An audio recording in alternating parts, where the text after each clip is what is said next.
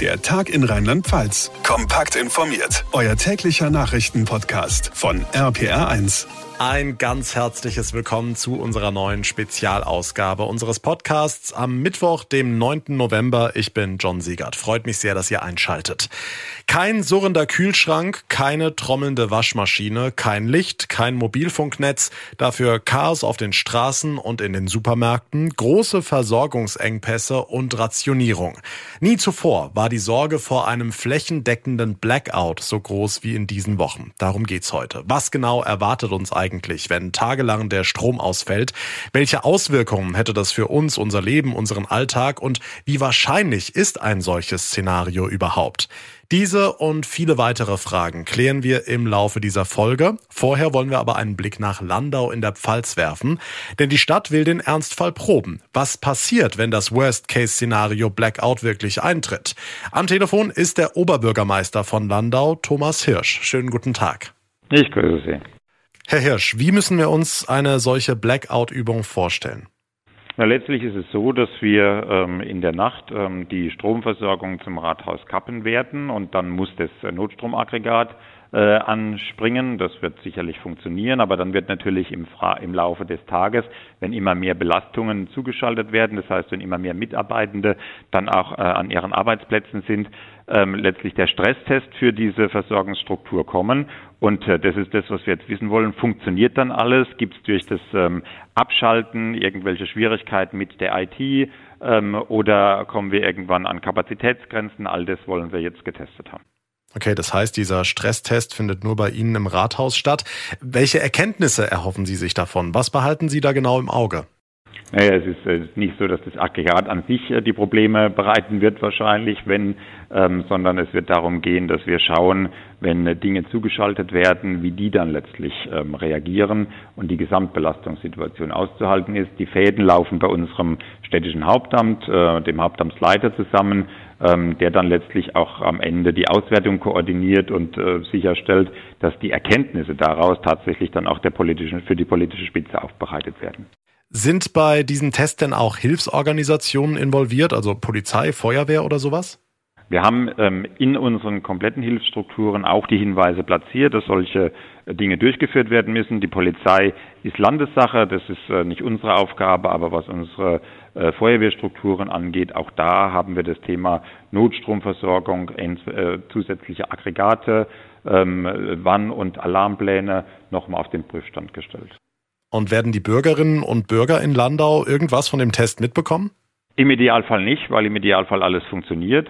Ähm, wenn es Auswirkungen geben sollte, dann wären die im Laufe des Tages im Dienstbetrieb zu spüren. Ähm, ansonsten ähm, versuchen wir das natürlich so zu organisieren, dass der reguläre Dienstbetrieb dadurch möglichst nicht beeinträchtigt wird. Aber das ist ja auch genau das, was wir rausbekommen wollen. Letztlich ähm, funktioniert es so, dass wir auch im Falle eines ähm, größeren Stromausfalls hier unsere Arbeiten im Sinne der Daseinsvorsorge erledigen können. Jetzt gibt es aber auch Stimmen, die in dem Zusammenhang von Panikmache sprechen. Gerade wenn eine Kommune einen solchen Ernstfall probt, dann könne das die Angst in der Bevölkerung schüren. Was sagen Sie dazu? Ähm, das sehe ich ähm, tatsächlich sehr gelassen. Zum einen äh, betonen wir stets, dass dies ähm, nicht, nichts mit Panikmache zu tun hat, sondern dass das ganz allgemeines Vorbereiten auf schwierige Situationen äh, ist. Zum anderen ist gerade das Thema persönliche Vorsorge etwas, was völlig unabhängig von Krisenzeiten stattfinden sollte, bei vielen leider ein bisschen aus dem Bewusstsein ähm, geraten ist. Und last but not least freue ich mich, äh, wenn wir das alles am Ende getan haben und haben es nicht gebraucht. Die gleichen Experten allerdings, die jetzt ähm, das Thema Panik dann äh, in den Mund nehmen, sind diejenigen, die im Zweifel die ersten sind, die uns kritisieren, dass wir angesichts einer bestehenden ähm, Schwierigkeiten, oder bestehenden Herausforderungen keine Vorsorge getroffen haben. Also insofern kennen wir das schon. Es wird immer welche geben, die mit der Art und Weise, wie wir es tun, nicht einverstanden sind. Wir verstehen unsere Aufgabe hier so, dass wir am Ende eben so weit wie möglich gewappnet sind für schwierige Situationen. Sagt der Landauer Oberbürgermeister Thomas Hirsch. Vielen Dank. Er probt im Rathaus bald den Ernstfall. Was wäre im Falle eines Blackouts? Kommen wir nun auf die fachliche, auf die Expertenseite zu sprechen. Was ist ein Blackout überhaupt? Wie kommt er zustande im Stromnetz? Welche Auswirkungen hätte ein solcher Stromausfall und wie könnten wir uns darauf vorbereiten? Über all das gibt uns jetzt Auskunft Dr. Klaus Zimmer von den Pfalzwerken. Schönen guten Tag. Hallo, Herr Siegert. Herr Dr. Zimmer, Stromausfall kennen wir alle, blüht uns immer wieder mal, kommt völlig überraschend, dann ist der Fernseher mal aus, der Kühlschrank äh, ist ein paar Stunden weg oder man sieht dann, okay, ich muss mit Taschenlampen oder Kerzen zu Hause hantieren. Jetzt ist seit Wochen von diesem bösen großen Begriff Blackout die Rede und das macht vielen Menschen Angst, große Sorge. Lassen Sie uns mal erst allgemein einsteigen, was genau ist denn überhaupt ein Blackout? Ich glaube, die vernünftigste Abgrenzung wäre, dass man über die Dimension geht. Äh, einen Stromausfall haben wir, wie gesagt, wie Sie das sagten, alle schon erlebt. Der ist in der Regel auch lokal begrenzt. Der kommt in der Regel zustande, wenn irgendwelche Betriebsmittel Schaden erleiden, wenn irgendwo ein Strom über, ein Sturm über die Landschaft tobt, wenn wir Wettereinflüsse, sonst irgendwas haben. Das kennt jeder, das ist lokal begrenzt. Ähm, Blackout fällt bei dem Begriff. Wir kennen wahrscheinlich auch alle die Bilder, als es ein, zweimal in New York passiert ist. In der Großstadt ist es schon eine ganz andere Dimension. Hat auch dann die Dimension, dass äh, wirklich sehr viele Menschen an ihrem Arbeitsplatz stranden. Äh, die Feuerwehren erstmal damit zu tun haben, die äh, Personen aus den Aufzügen zu befreien und dergleichen. Also man kann wahrscheinlich keine vernünftige lexikalische Definition dafür finden, aber im Wesentlichen ist es die Dimension, und beim aktuellen Thema ist es die Dimension, äh, ein Blackout droht uns eigentlich dann, wenn wir ein sogenanntes bilanzielles Ungleichgewicht haben. Das heißt also, wenn der Übertragungsnetzbetreiber, der den Kraftwerkseinsatz koordiniert, zu wenige Kraftwerke zur Verfügung hat oder auch deren lokale Verteilung oder räumliche Verteilung über das Bundesgebiet hinweg ähm, nicht ausreichend oder bestimmten Kriterien nicht genügt. Und dann bedeutet das, dass die gesamte Systemstabilität ja, gefährdet ist ähm, und es greifen dann Sicherheitseinrichtungen, die entweder gezielt ähm, Abschaltungen vornehmen, um den ganzen großen Blackout zu verhindern, oder im schlimmsten Fall wäre das ganze System eben äh, kollabiert und müsste ein Netzneuaufbau stattfinden. Und wie lange würde das dauern? Von, reden wir da von Stunden, von Tagen, von Wochen? Das kommt äh, auch wieder auf das Szenario an. Ähm, ein ein äh, Szenario, das halt denkbar ist. Das Risiko hat sich ja jetzt erhöht, dadurch, dass die Kraftwerksverfügbarkeit zumindest zu befürchten ist, dass die nicht mehr im normalen Maß gegeben ist. Dann ist ein Risikofaktor da. Würden jetzt zum Beispiel großflächige Störungen eintreten, beispielsweise durch ein Wetterereignis, durch Beschädigungen oder dergleichen, ähm, dann würden bestimmte Teile des Netzes davon betroffen sein. Wenn dieser Teil einigermaßen klein ist, ist es immer noch möglich, das Netz mit den jeweiligen Rändern, die noch intakt sind, sukzessive wieder aufzubauen. Die große Angst ist die, dass es sehr großflächig ist, dass eine ganze Regelzone betroffen wäre im Normalfall funktioniert da auch der, der internationale, der europäische Ausgleich. Wir haben ja ein europäisches Verbundnetz, das heißt auch die Nachbarn springen da füreinander ein. Ähm, aber auch da gibt es Situationen, die denkbar sind, die dazu führen, dass dieser Verbund auseinanderfällt. Gab es bereits in der Vergangenheit die, die Situation, ich glaube 2006 oder 2007, als diese berühmte Schiffspassage der Meierwerft äh, war, da ist das europäische Verbundnetz infolge eines solchen Effekts im Grunde in drei Teile zer, zerfallen, um sozusagen den vollständigen Zusammenbruch zu verhindern. Aber diese drei Teile konnten in sich genommen dann auch wieder ohne größere Stromausfälle ähm, ja, am Laufen gehalten werden und dann wieder zu einem synchronen Verbund zusammengeschaltet werden. Jetzt sind wir sehr in der Theorie drin. Ähm, wie schätzen Sie denn ganz konkret die aktuelle Situation ein? Wir hören, die Gasspeicher sind bis zu 90 oder über 90 Prozent gefüllt. Die drei verbliebenen AKW in Deutschland hat sich die Bundesregierung darauf verständigt, die bis April nächsten Jahres länger am Netz zu lassen. Wie wahrscheinlich ist es denn, dass dieses Worst-Case-Szenario Blackout, also dieser, was Sie jetzt gerade skizziert haben, dieser tagelange Stromausfall tatsächlich eintritt? Also wir haben aktuell keine, keine große Angst davor. Ähm, man muss natürlich auch sagen, es ist ein Risikofaktor mehr. Wir haben so eine ähnliche Situation schon mal erlebt, als im Jahr 2011 nach Fukushima acht Kernkraftwerke in der, äh, in der Regelzone sehr schnell vom Netz genommen werden mussten und dann die Übertragungsnetzbetreiber sich auch Sorgen gemacht haben. Da ging es auch nicht nur um die Frage, dass genügend Kraftwerksleistung am Netz war, sondern auch deren regionale Verteilung. Die spielt in, in Sachen Spannungshaltung auch noch durchaus eine recht große Rolle. Ähm, insofern, oder um es zu verkürzen, ich habe kein Notstromaggregat und mache mir auch keine Sorgen, ähm, dass wir in die Situation geraten, Ähm, auf der anderen Seite ist es auch nicht so, dass wir ähm, ja Business as usual haben, denn äh, es ist ganz klar, es ist ein Risikofaktor mehr, den wir haben. Nämlich ein eingeschränkter Kraftwerkseinsatz, der zu befürchten ist. Ähm, wenn der vorliegt, dann ist sozusagen schon mal ein Treffer dort. Ähm, und dann reichen unter Umständen geringere Störungen oder geringere Störungsereignisse, um, um die Störung auszuweiten, um dann größere Regionen davon betroffen zu machen. Kein technisches System ist gegen drei, vier oder noch mehr Fehler abgesichert. Warum nicht? Wir wollen das alle nicht bezahlen, das ist ja klar. Wir haben auch keine drei oder vier parallelen Straßen oder Wasserleitungen oder oder oder. Sie fahren auch keine zwei Ersatzreifen durch die Gegend. Einen Platten kriegen Sie hin, bei zwei Platten ist die Auslegung überschritten. Zwei Ersatzreifen haben wir nicht. Will auch keiner bezahlen, will keiner den Kofferraum für opfern, will keiner das Gewicht äh, transportieren. Passiert zu selten. Ist eine Risikoabschätzung und die beruht auf Erfahrung. Und so beruhen auch äh, Netzbetrieb und Vorhalt von Aggregaten und das ganze Thema auf einem üblichen Störungsvolumen, auf das man sich sozusagen eingestellt hat. Und es geht immer mal wieder schief, wenn große Stürme oder Schneekatastrophen oder sonst was sich ereignen. Ähm, aber das sind Einzelereignisse, sich auf die, die zu dimensionieren, würde niemand bezahlen wollen. Gut, Sie haben jetzt kein Notstromaggregat zu Hause. Ähm, es gibt viele, die sich jetzt gerade damit eindecken. Es gibt äh, Baumärkte oder auch Discounter, bei denen die Dinge ausverkauft sind. Lassen Sie uns das mal weiterspinnen. Sollte es tatsächlich so weit kommen, was würden Sie denn empfehlen, überhaupt zu Hause zu haben für den Fall der Fälle?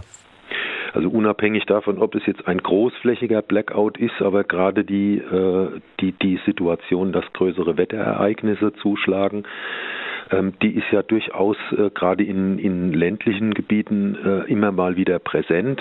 Ähm, insofern sollte natürlich jeder in der Lage sein, äh, eine Kiste Mineralwasser zu Hause zu haben, ähm, eine vernünftige Taschenlampe zu Hause zu haben, sich über ein Radio informieren zu können. Das schafft man zur Not auch noch, indem man ins Auto geht. Man muss allerdings davon ausgehen, und das dürfte der Punkt sein, für den man sich auch nur sehr schwierig vorbereiten kann.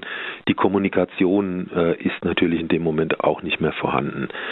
Das heißt, es hängt auch davon ab, wann diese Situation eintritt. Wenn das nachts ist, alle Leute sind zu Hause, ist es weniger schlimm, als wenn man sich vorstellt, dass haufenweise Schulkinder und Personen auf dem Arbeitsplatz erstmal gefangen sind.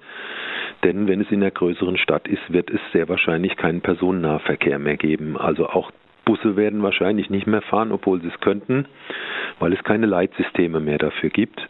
Ähm, und insofern werden haufenweise Leute stranden.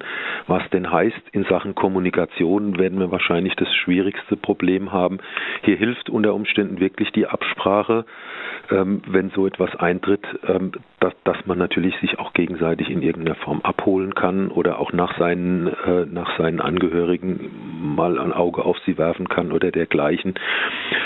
wir gehen eigentlich nicht davon aus, dass sowas sich über Tage hinweg ziehen wird, sodass man sich da komplett zu Hause auf einen Campingurlaub einrichten muss. Aber man muss sich darauf einstellen, hier sind wieder die Städte problematischer. Ähm, auch die Wasserversorgung wird in so einem Moment äh, nicht mehr funktionieren. Das heißt, man hat auch hygienische Probleme. Ja, also nach einem Mal wird auch die Toilettenspülung nicht mehr funktionieren. Das ist in einem Einfamilienhaus mit einem Garten unter Umständen lösbar. Das ist in einem Mehrfamilienhaus äh, oder in einem Hochhaus mit vielen Wohnparteien dann durchaus sehr schnell auch ein hygienisches Problem. Jetzt haben Sie die eine Kiste Wasser, Mineralwasser angesprochen, aber wenn es jetzt gerade dann auch um die Hygiene geht, weil die Wasserversorgung nicht mehr da ist, also gibt es ja. denn so eine so eine Checkliste, bei der Sie sagen, das braucht man auf jeden Fall? Also ich habe jetzt gestern irgendwo gelesen in, in, in einer Zeitung, ähm, da werden Tipps gegeben wie äh, man braucht dreieinhalb Kilo Getreideprodukte zu Hause für den Fall der Fälle. Ist sowas denn sinnvoll oder provoziert das nicht eher Hamsterkäufe? Wage ich mich nicht zu beurteilen. Also ich würde das nicht tun, denn was wollen Sie mit dreieinhalb Kilo Getreide ohne Strom, um das zu heizen? Dann brauchen Sie auch noch in irgendeiner Form eine Campingausrüstung. Der berühmte Vorschlag, Nudeln vorzuhalten und Reis, der schmeckt trocken halt auch nicht gut. Man muss ihn auch kochen können. Das hängt auch von den persönlichen Gegebenheiten ab. Also jemand, der einen Kaminofen zu Hause hat oder noch eine Holzheizung, der wird durchaus in der Lage sein, sich auch noch was Warmes zu essen zu kochen und die Wohnung auf vernünftigen Temperaturen zu halten. Ähm, jemand, der in der Stadtwohnung äh, diese Situation erlebt, der steht vor ganz anderen Voraussetzungen.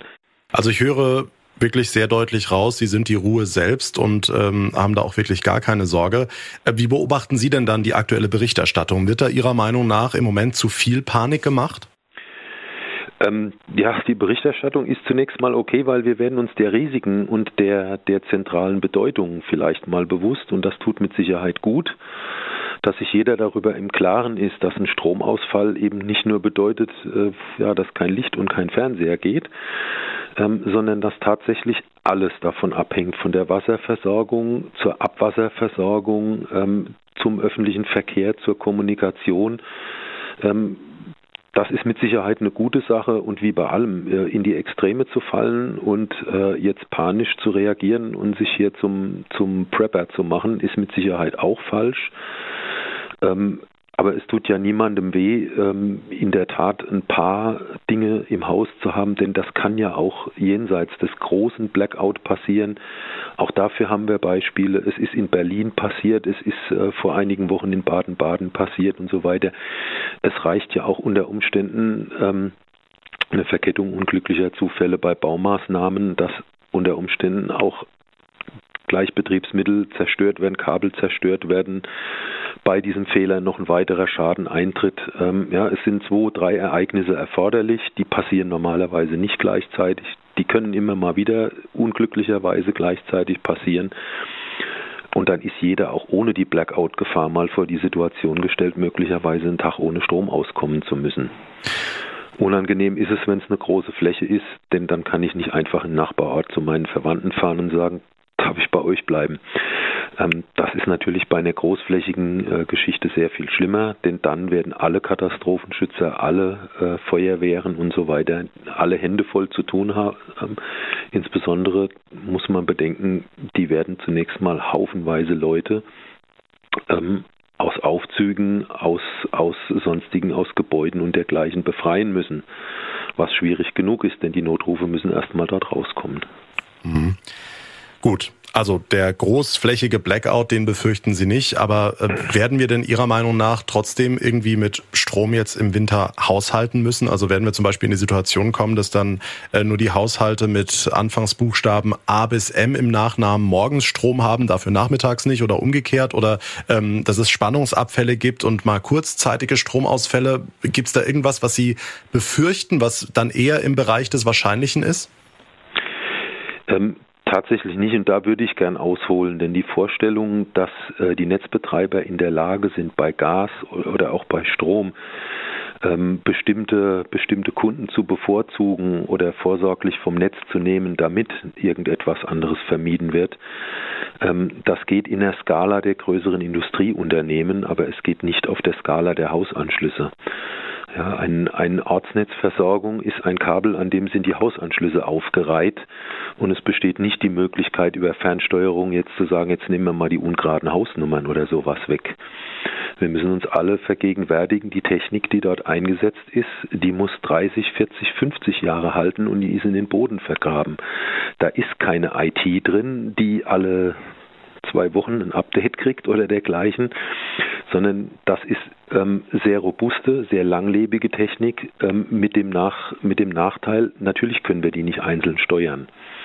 Und das bedeutet wieder, ein Netzbetreiber, der jetzt aufgefordert wäre, um den großen Zusammenbruch zu verhindern, eine Überlastung des ganzen Netzes irgendwo entgegenzutreten, der wäre nicht in der Lage, das auf einzelne Haushalte hin zu tun.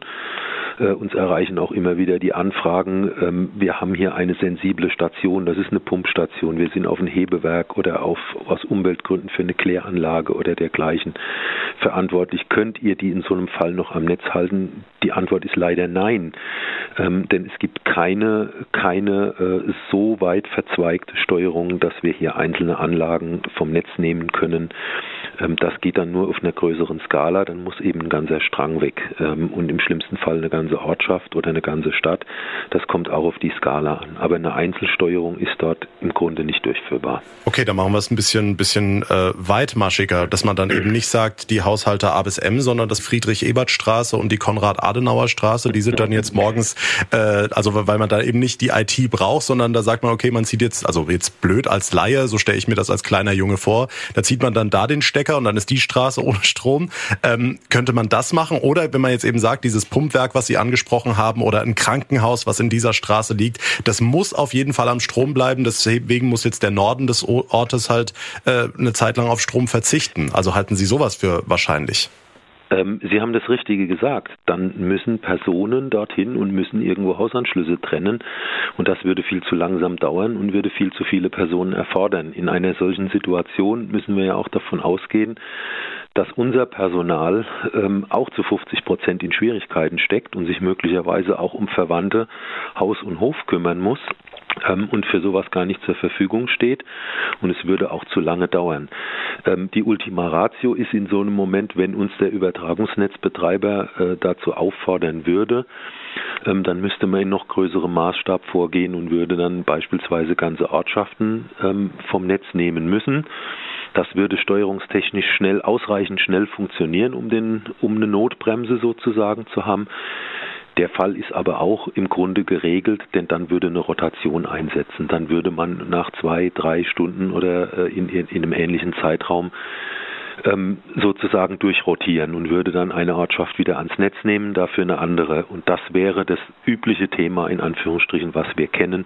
Wir kennen alle mal, dass irgendwo zwei oder drei Stunden Stromausfall ist, weil ein Bagger ein Kabel zerstört hat oder dergleichen. Dann sind wir aber in der Dimension, ähm, die niemandem unmittelbar wehtut. Wenn nach zwei Stunden eine Heizung und Wasser wieder funktioniert, dann sind auch Folgeschäden in, in Haushalten oder auch in Industrieanlagen sehr überschaubar. Dann läuft eine Kläranlage auch wieder an. Dann laufen ähm, Pumpanlagen wieder an und dergleichen.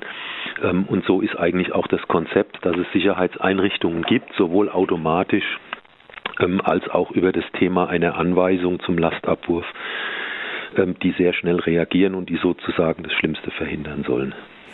Okay, dann fassen wir zusammen. Also man muss jetzt kein Prepper werden, man äh, sollte sich jetzt nicht wirklich äh, einbunkern und dann Stromaggregat, Campinggaskocher und so weiter im Keller horten. Ähm, ein bisschen was zu lagern, dass man eben auch andere Ereignisse übersteht, ist gut. Auf einer Skala von eins bis zehn, wie wahrscheinlich halten Sie, dass wir dieses Jahr jetzt an Weihnachten irgendwie irgendwelche Stromeinbußen haben? Was ja die Sorge ist, dass wir dann da tatsächlich nicht aus Besinnlichkeit mit Kerzen sitzen, sondern weil wir keinen Strom haben, ähm, dass wir irgendwelche Ereignisse haben, dass wir eben dieses Jahr auf Strom verzichten müssen. Was glauben Sie? Ui, das ist sehr, sehr schwierig. Ähm, na gut, irgendwas muss ich sagen. Ich würde sagen, das ist irgendwo zwischen einer 3 und einer 4. In den vergangenen Jahren hätte ich das auf einer 1 gesehen. Ich würde es jetzt auf einer 3 sehen. Einfach, um, um zu sagen, äh, damit sowas passiert, müssen drei, vier, fünf ähm, Dinge mehr oder weniger gleichzeitig passieren. Ähm, und äh, wie eingangs gesagt, eine, einen Risikofaktor haben wir jetzt erhöht. Den hatten wir auch 2011 unmittelbar erhöht, als der Kraftwerkseinsatz nicht im normalen Umfang gewährleistet war. Das haben wir jetzt auch. Ähm, damals haben die Übertragungsnetzbetreiber auch so reagiert, dass sie alle ihre nachgelagerten Verteilnetzbetreiber, also auch unser Geschäft, ähm, alle angesprochen haben, auf dieses Risiko hingewiesen haben, sodass also im Prinzip jeder ähm, nochmal in die Vorbereitung ging, bestimmte Verfahren einüben und überprüfen konnte, bestimmte Schutzeinrichtungen nochmal zu testen, dass sie denn auch funktionieren, wenn es soweit käme. Und genau das findet auch statt oder hat stattgefunden.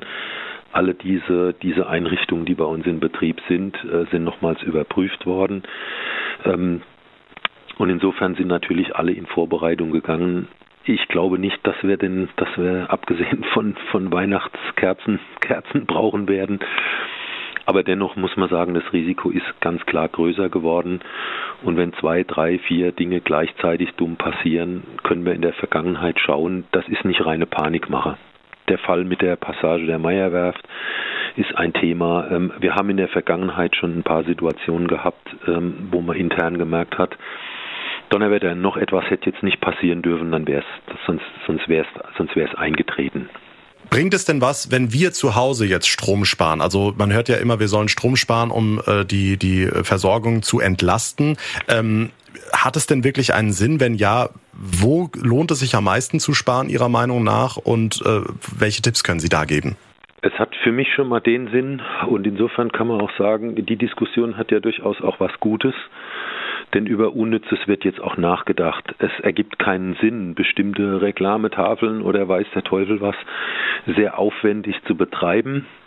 Das war vorher unnötig, das ist auch heute unnötig und vielleicht hilft uns die Diskussion auf ohnehin unnötige Dinge vielleicht mal kritisch zu blicken und in Frage zu stellen, ob das denn sein muss. Und ich höre immer wieder, dass Leute ganz stolz sind, weil sie jetzt Strom sparen und das Licht ausschalten in dem Raum, in dem sie sich nicht befinden.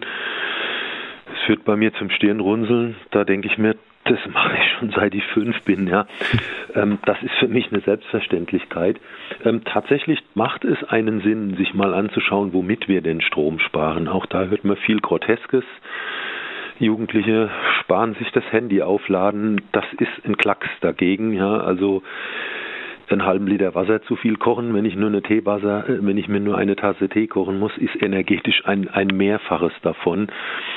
Ähm, um die Frage geradeaus zu beantworten, es lohnt sich immer zu sparen, denn wir reden über Nachhaltigkeit, über, über alle möglichen Sparmaßnahmen. Da macht es eigentlich keinen Sinn, aus Bequemlichkeit Dinge nicht zu tun und jetzt, weil es Geld kostet, äh, denken wir doch darüber, hina äh, darüber nach. Es war höchste Zeit. Das ist das Gute, was wir daran abgewinnen können.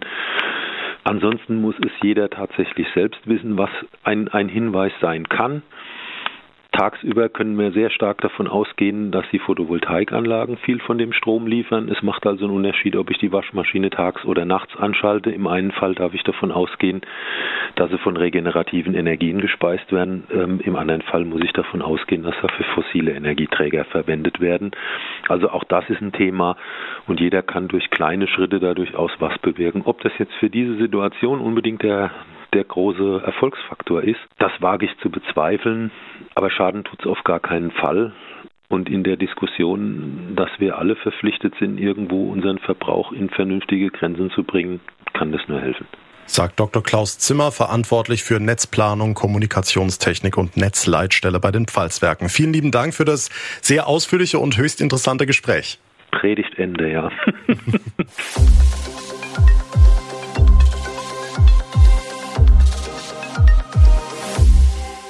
Die Tage werden kürzer, die Luft wird kälter, ganz allmählich jedenfalls. Und zu den Fragezeichen hinter unserer Energieversorgung gehört auch das, ob wir in Rheinland-Pfalz auf einen solchen Blackout überhaupt vernünftig vorbereitet sind. Manche haben ja schon Kerzen eingelagert oder wie Herr Dr. Zimmer gerade aufgezählt hat, auch andere Dinge. RPA1-Reporter Olaf Holzbach, wie sieht denn der offizielle Plan für den Fall der Fälle aus?